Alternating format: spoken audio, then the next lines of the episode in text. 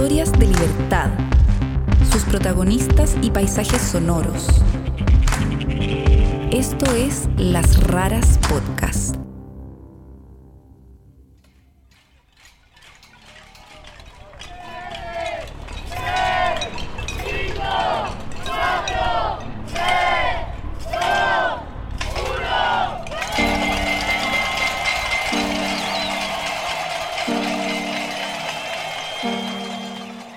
Es 23 de octubre, estamos en Santiago de Chile y de esta forma desafiante se recibe en las calles el toque de queda. Nosotros posponemos por ahora la publicación regular de la cuarta temporada, porque nuestro país está viviendo su propia historia de libertad y queremos que ustedes la escuchen. En este capítulo extra les dejamos el retrato sonoro de una explosión social que está en pleno desarrollo.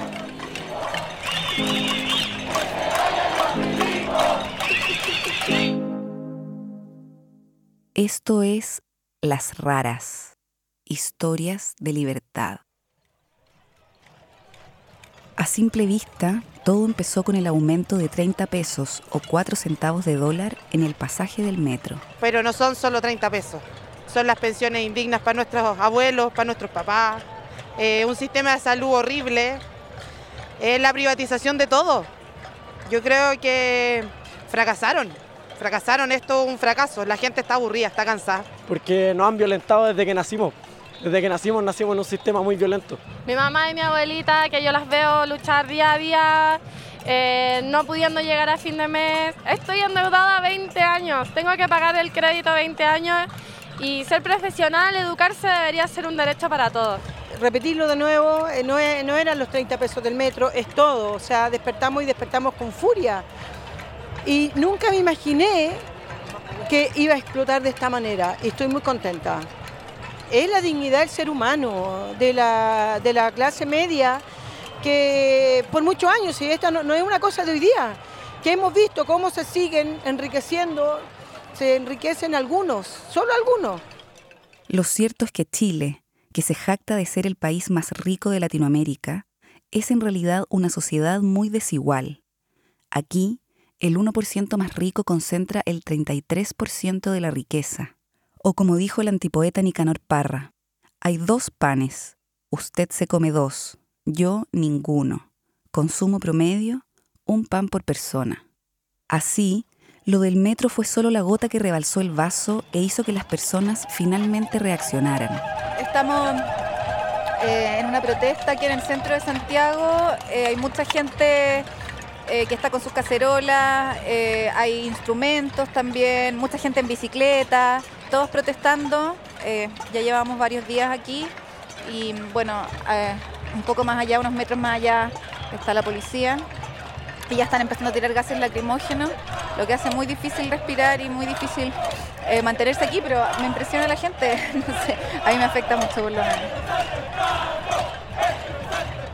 Porque hoy en día ya cumplimos muchos años en los cuales guardamos silencio, la gente tuvo miedo, mis familiares directos principalmente, mi abuelo murió esperando que lo atendieran en un hospital público a causa de una leucemia.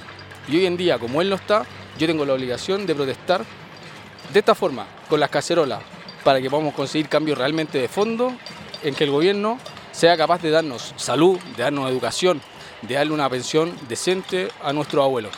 Lo que está pasando es que, bueno, primero que nada la gente se aburrió, se aburrió del abuso, de- se aburrió de que siempre los mismos sean los que se llevan la mejor parte de la torta y esos mismos son muy pocos. O sea, hay un 1% en Chile que vive como en Noruega o mejor. Y la mayoría de la gente, puta, hace malabares para llegar a fin de mes. Basta de abuso, basta con toda esta violencia sistemática eh, que hemos tenido a lo largo de todos estos años, desde que terminó la dictadura y empezamos en democracia. Estamos chatos de toda esta mierda, así que es momento de despertar y de actuar. Las protestas se masificaron por todo el país e incluyen a personas de distintas clases sociales y tendencias políticas. También ha habido graves incendios en estaciones del metro y saqueos, como a veces ocurre cuando hay grandes explosiones sociales. Frente a esto, el gobierno de Sebastián Piñera optó por criminalizar al movimiento social y decretó estado de emergencia y toque de queda. Para rematar todo, declaró. Muy buenas noches. Quiero hablarle a todos mis compatriotas que hoy día están recogidos en sus casas. Estamos en guerra. Además, se filtró un audio de la primera dama Cecilia Morel que hace circular información falsa y demuestra la enorme distancia que hay entre el gobierno y la ciudadanía. Estamos absolutamente sobrepasados, es como una invasión extranjera, alienígena, no sé cómo se dice, y no tenemos las herramientas para combatirla. Por favor, mantengamos nosotros la calma, llamemos a la gente buena voluntad, aprovechen de racionar, ¿cómo se dice? racionar la comida no, y vamos a tener que disminuir nuestros privilegios y compartir con los demás.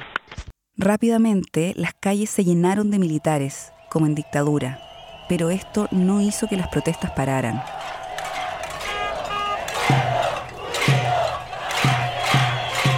No se apaga el fuego con benzina, jamás. Me parece um, que eso solamente demuestra la ineptitud del gobierno para controlar este tipo de situaciones, porque ¿Cómo se te ocurre mandar a los milicos a un segundo día de protesta? O sea, ¿qué, ¿qué, tenía en la cabeza para hacer eso? Es lamentable que una vez más la gente de derecha se escude detrás de los militares, que son gente del pueblo, igual que nosotros, que tienen familia. Estoy seguro que muchos de los militares, sus familiares están aquí, están aquí con nosotros, pidiendo los cambios. Militares disparando con escopetas hacia civiles civiles heridos que no están saliendo en las noticias con balas, impactos de bala en la cabeza o balín. Lamentablemente un día más de lucha es un día más en el que hay muchos más heridos, hay muchos más muertos. Si bien quisiéramos una eh, revolución sin víctimas, no va a ser posible. Eh, no todos vamos a llegar a la casa cuando termine este día y pucha, ojalá se escuchen las demandas que el pueblo ha estado pidiendo desde hace muchos años.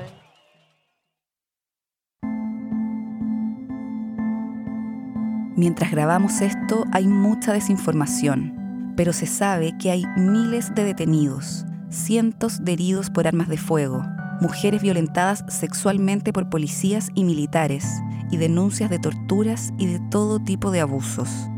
El gobierno reconoció que en este momento hay 20 heridos en riesgo vital y 18 personas muertas el Instituto Nacional de Derechos Humanos constató que al menos cinco de esas personas fueron asesinadas por agentes del Estado. Hoy queremos recordarlas. José Miguel Uribe Antipani vivía en Curicó, era soldador, tenía 26 años y un hijo. Murió tras recibir en el tórax una bala que disparó un militar. Y esto dijo su padre. Y la sensación mía que yo tengo en estos minutos es de impotencia es de impotencia, eh, eh, de ver cómo, porque a alguien se le ocurrió decir que estábamos en guerra, los militares pensaron que había que balear a nuestros niños. Ellos andaban con una ollita, andaban golpeando una ollita y ahí en eso andaban. No encontraron mejor cosa que matar a un niño. Romario Vladimir Veloz Cortés vivía en La Serena, trabajaba en la construcción y estudiaba. Era ecuatoriano, pero vivía en Chile desde niño. Tenía una hija de tres años y era fanático del rap. Murió al recibir en el cuello una bala disparada por un militar. Alex Andrés Núñez Sandoval vivía en Santiago y tenía 39 años. Era técnico en mecánica y padre de tres hijos. Murió producto de golpes en el cráneo y el tórax por parte de la policía. Manuel Rebolledo Navarrete era de Talcahuano y tenía 23 años murió al ser atropellado por un camión de la Armada. Mi primo venía corriendo y el camión al... Todos dicen que él iba pasando por la calle, no es así. Tenía una cancha completa para evadirlo y no lo evadió. Le pasó el camión por encima. Fui al hospital luego y... Kevin Gómez Morgado era de Coquimbo. Tenía 23 años, una pareja y una hija. Amaba la música y tocaba el tambor mayor en una banda instrumental. Murió tras recibir el disparo de un militar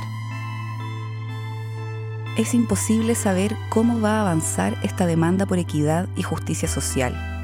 El gobierno cambió el tono de sus declaraciones, pero hizo propuestas que no fueron suficientes para nadie. Las calles siguen llenas de gente. Nosotros estaremos registrando lo que pasa.